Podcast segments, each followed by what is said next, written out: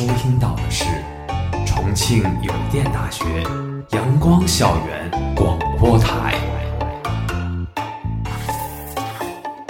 最有态度、最有个性、最具活力的三山 radio。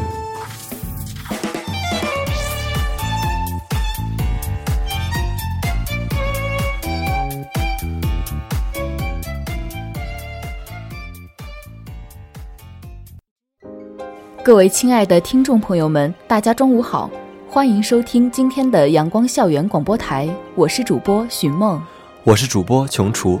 我们今天的节目是共享充电宝。共享充电宝这个近几年来才开始普及的概念，其实最早始于2013年。最开始的几年时间里，受限于行业规模小和使用人数少等因素，共享充电宝远没有现在使用起来方便。现在我们随处可见到共享充电宝的充电机柜，丝毫不用担心共享充电宝找不到归还的地方。然而，在很长一段时间里，人们在借到充电宝后，常常费尽心思也找不到归还的机子。于是乎，共享充电宝往往是有借无还，借充电宝变成了买充电宝，几百元的押金变成了充电宝的售价。共享充电宝当时做的生意不是租借充电宝。而更多的是售卖充电宝，在难以归还充电宝的背景下，使用充电宝的用户一直不多。对于共享充电宝，很多人是拒绝的、嘲讽的。毕竟人手一个充电宝，再去另外花钱借充电宝，似乎没什么必要的理由。因此，共享充电宝在很长一段时间被扣着伪需求的帽子。在共享经济的概念随着共享单车泛滥的那些年里。许许多多的东西都涌入了共享经济这一浪潮，衣食住行，方方面面都搞起了共享经济。在共享经济混乱的年代诞生的共享充电宝，被不过认为是一个盲目的跟风概念罢了。然而，是金子总会发光。随着共享单车的神话覆灭之后，各种不切实际的项目纷纷从人们眼中消失。而共享充电宝则是凭借自己的优势，受到资本的青睐，在不断融资下迅速进行业务扩张。共享充电宝在近两年里成为了共享经济的最热发展点。最初几年的蛰伏到业务铺天盖地，也不过是这几年发生的事。到了二零一九年，中国共享充电宝租赁交易规模达到七十九点一亿元。呈现百分之一百四十一的高速增长。如今，在一二线的大城市，商铺门前大多配备了共享充电宝的充电桩，以前难以找到归还点的尴尬处境得以消除。行业对一二线市场的场景布局日趋完善，市场开始向三四线城市下沉。除了受疫情影响的二零二零年，相关调研机构预估未来几年里。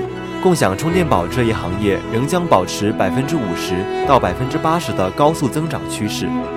和共享单车扩张时的赔本买卖不同，共享充电宝如今不仅悄悄实现了盈利，现在还涨了价，资费从以前的每小时一到二元涨到三到四元。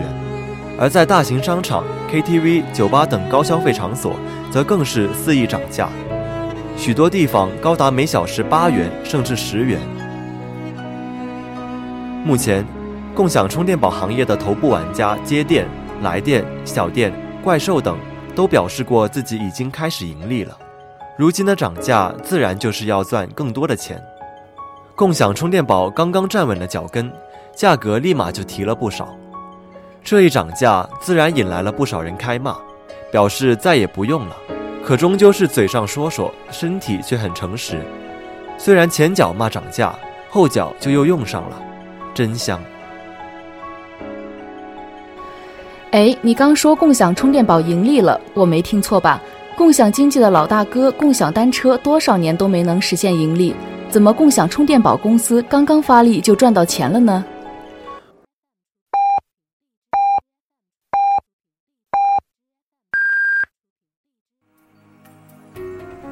现在是北京时间正午十二点整，您收听到的是。重庆邮电大学阳光校园广播台。我们通过对大部分共享充电宝公司的加盟政策中，可以分析得出，共享充电宝的收益主要来源于用户租借充电宝支付的租金。对于公司而言，还有就是设备差价，这便是共享充电宝公司的主要盈利方式。的确，和共享单车不同，共享充电宝能快速赚到钱，主要还是由于充电宝其本身是一个相对小巧的物品。和共享单车相比，共享充电宝的成本可是要低得多。一个充电宝的成本只有几十元，充电宝贵的成本也仅几百元。另一方面，共享充电宝的维护成本很低。共享单车难赚钱的一大原因就是车辆在投到街道上后，会遇到各种各样的情况。不管是风吹日晒还是恶意破坏，共享单车一旦下地，就必然随着时间产生各种各样的问题。同时，在投放、后期维护共享单车上，都需要使用货车来进行搬运，成本不可谓不高。反观共享充电宝，本身结构简单，一个宝加三根线，在使用时很难造成损坏，同时体积小，运输调度靠快递骑手就能搞定，成本自然很低。除了收取租金之外，共享充电宝同时还能靠广告赚钱。随着使用共享充电宝的人越来越多，广告商开始愿意在充电宝上投广告了。广告的投放形式主要是在借还充电宝的机器、APP、小程序、公众号等。颠覆很多人认知的是，共享充电宝的广告收入是其赚钱最多的业务，在2019年便达千万级别。虽然目前租赁收入仍然是行业最成熟、占比最大的板块，但是居然却不是共享充电宝的主要营收来源。除此之外，广告收入的增速也是最大的。共享充电宝的广告业务能成为最强吸金大法是必然的。仔细观察便能发现，共享充电宝的机柜投放位置清一色的是人员密集地和消费场所，人员密集带来的是广告的曝光率高。商户在充电机柜柜体、充电宝机身以及小程序的租赁页面都会投放广告。在人流密集的地方，如车站、机场，人流量大，加上借用充电宝的频率很高，一天下来广告曝光度相当高。除了上述的这种传统的广撒网式的投放广告，共享充电宝如今更能做到个性化投放广告。在大数据时代。共享充电宝程序通过大量的租借充电宝数据，可以推测用户的消费能力及习惯，外加精确的对客户的位置定位。程序在知道了用户行为，加上其周边店铺，可以进行极其精准的广告推送。哇，共享充电宝的成本这么低吗？还都不少实现盈利了，怎么他们还在猛涨价？现在的手机续航有提升，还有各种快充技术，共享充电宝还涨价？这不是搬石头砸自己的脚吗？其实，共享充电宝能战胜单车、汽车，成为中国共享经济的小扛把子，正在于他们是刚性需求，直击消费者痛点，而且前期的投资也不像单车或汽车那么大，所以才有了如今的盛世。的确，手机的续航现在已经越来越成为人们选购手机时的一个重要参考因素。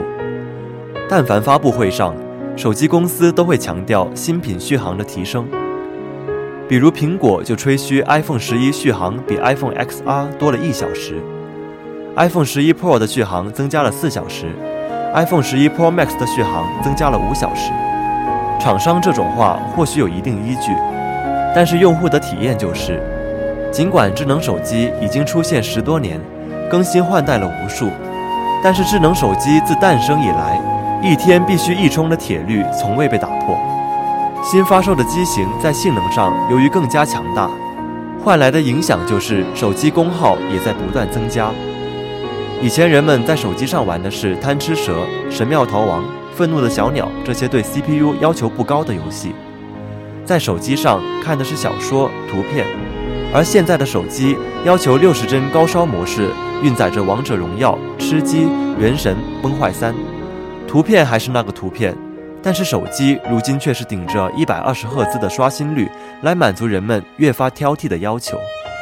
同时，据测试，随着 5G 的加速落地，手机的耗电率会是 4G 的2.5倍，手机续航是提升了，但是功耗也提升了，一来一回用电情况依旧没能好转。到时候，共享充电宝的需求将会进一步激发。而对于对手机依赖程度极高的年轻群体来说，出门在外可能搭个地铁的时间还没到商场，手机电量就掉半；出门在外，眼看着电量蹭蹭往下掉，只要下了百分之五十，续航焦虑症就该犯了。所以，充电宝必然是刚需。再加上现在人们越来越从轻出门，各位男士出门连包都不拿。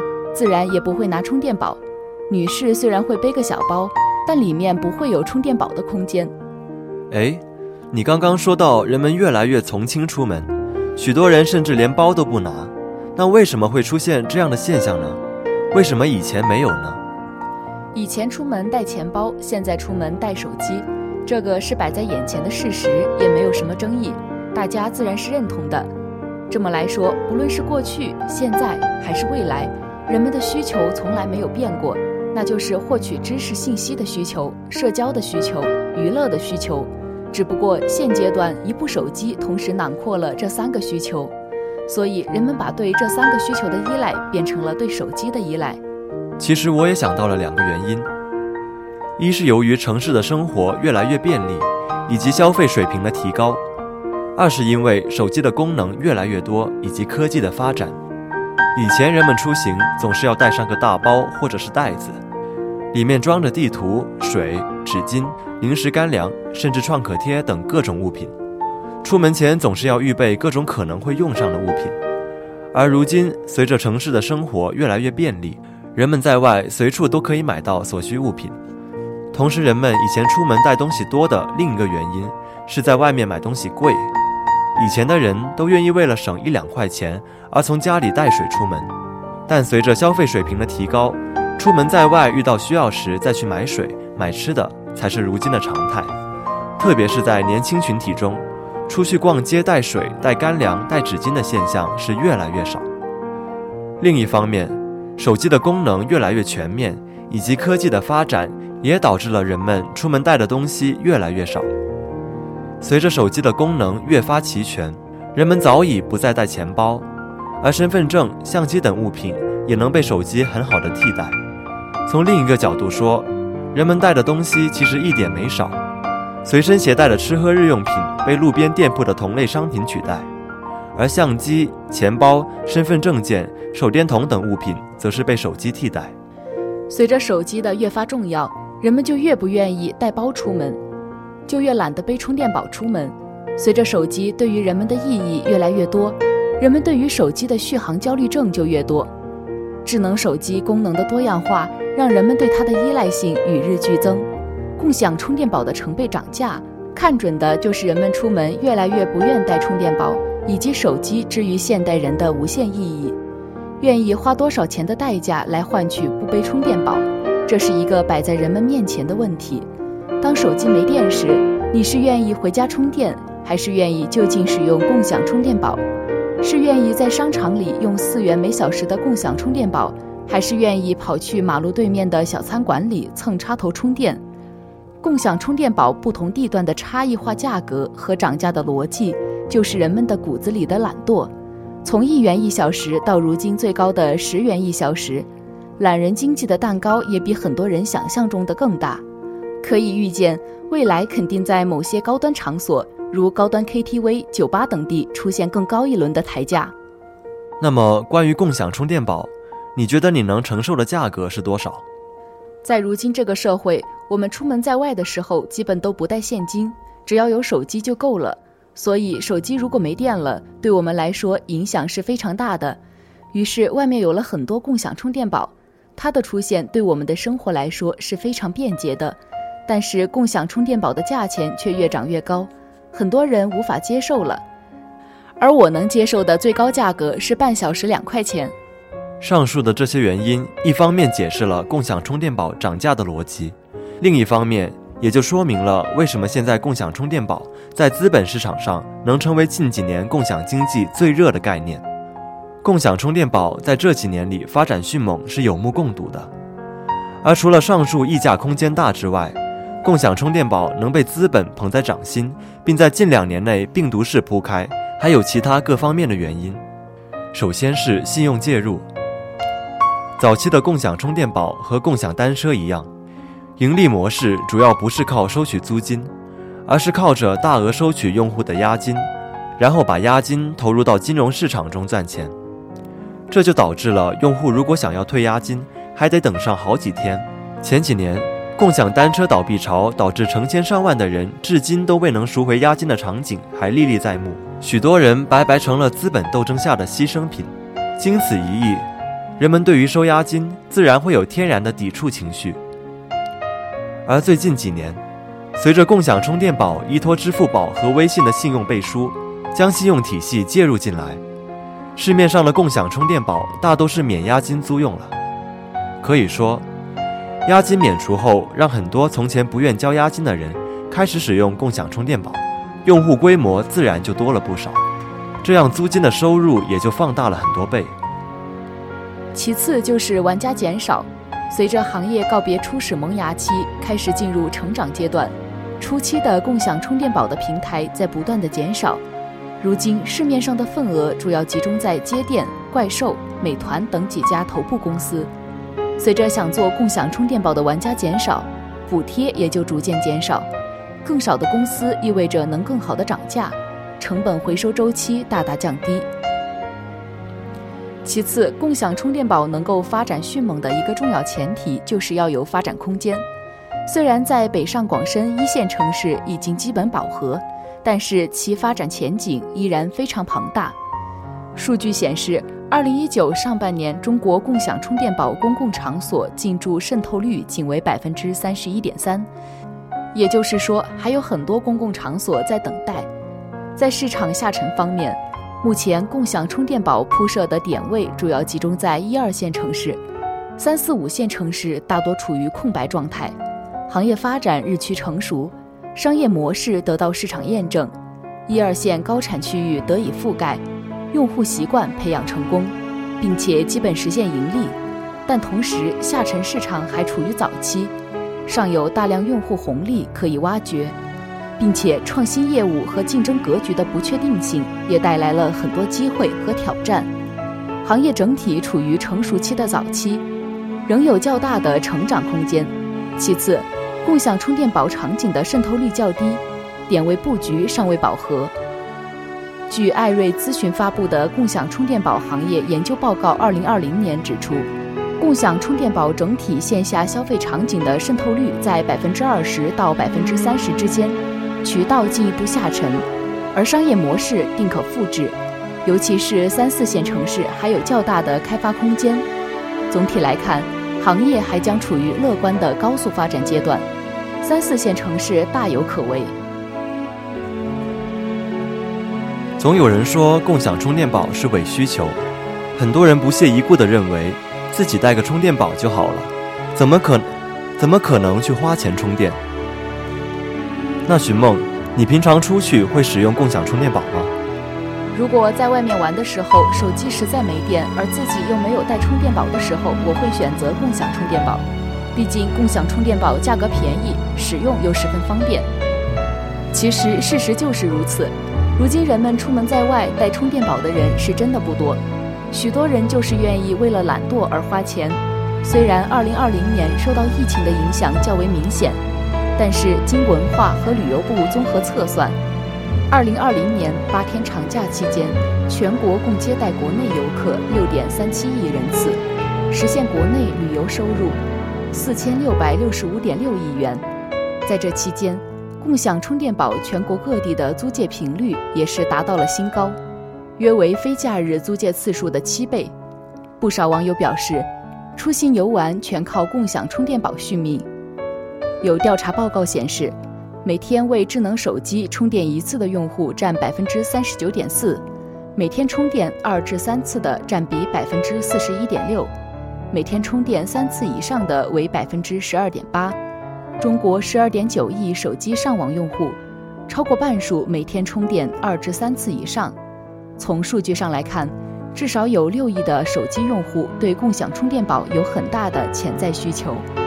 中国的移动设备用户数已经超过十三亿，每天大概有十亿多次充电行为，而有一亿多次充电行为是在家里、办公室以外，一亿多次的外出充电行为，这当中能创造的商机实在是太多了。不仅是国内市场，只要是在有智能手机的地方，就同样有着巨量的外出充电刚需。谁都可以看出来，随着手机功能的不断增加。而智能机电池续航能力却有限，充电在今后会越来越是一件高频刚需的事情。以目前电池技术发展来看，用户的充电需求与电量供给之间的不平衡还将会持续。而只要人们外出，共享充电宝就一定有市场。未来手机性能的持续提升，将不断推动共享充电宝市场的扩张。未来。共享充电宝行业将主要发力三四线城市，逐渐开始下沉市场，最终覆盖全国。此外，共享充电宝企业已经开始从多领域来进行盈利。电子烟如今也是共享充电宝布局的热点，一些头部企业已经开始小范围投放自动售烟机。怪兽的融资计划书预测，电子烟在充电宝领域的新零售市场销售规模。高达七百亿元人民币。计划书也提到，希望利用千万级商务资源的强大渠道网络，搭建新零售和广告平台。但是目前大部分创新业务处于早期，各模式能否达到预期结果，需要时间的验证。说完这么多优势，共享充电宝面临的问题也不少，比如若是涨价过猛，运营效率和用户体验跟不上。那就得不偿失了，毕竟充电宝的价格在那儿摆着，几十块就能入手，还算不错的。另外，共享充电宝行业也出现了许多恶性竞争的现象，比如价格战、专利战，这些都算是文明的行为了。很多更加出格的行为已经发生，同行会专门去损坏其他平台的充电宝，还会跑到店铺，明目张胆地把其他平台充电宝的机柜的电源拔掉。这些行为都不在少数。当然，最致命的还是充电技术取得突破性进步，比如固态电池的商用以及无线充电的成熟，对共享充电宝的打击无疑是毁灭性的。当然，这些技术目前还都处于发展阶段，还远威胁不到共享充电宝。留给共享充电宝的窗口期还有较长时间。可以肯定的是，近三到五年内。你的生活里还离不开共享充电宝，共享充电宝依然会是你外出充电的主旋律。今天的节目到这里就结束了，我是主播琼厨，我是主播寻梦。如果你想收听我们的更多节目，欢迎在荔枝搜索电台重庆邮电大学阳光校园广播台。如果你有好的意见或者建议，可以在新浪微博搜索。重庆邮电大学阳光校园广播台，或者关注我们的官方微信公众号“重游阳光校广”。重庆邮电大学阳光校园广播台，更多精彩等你来。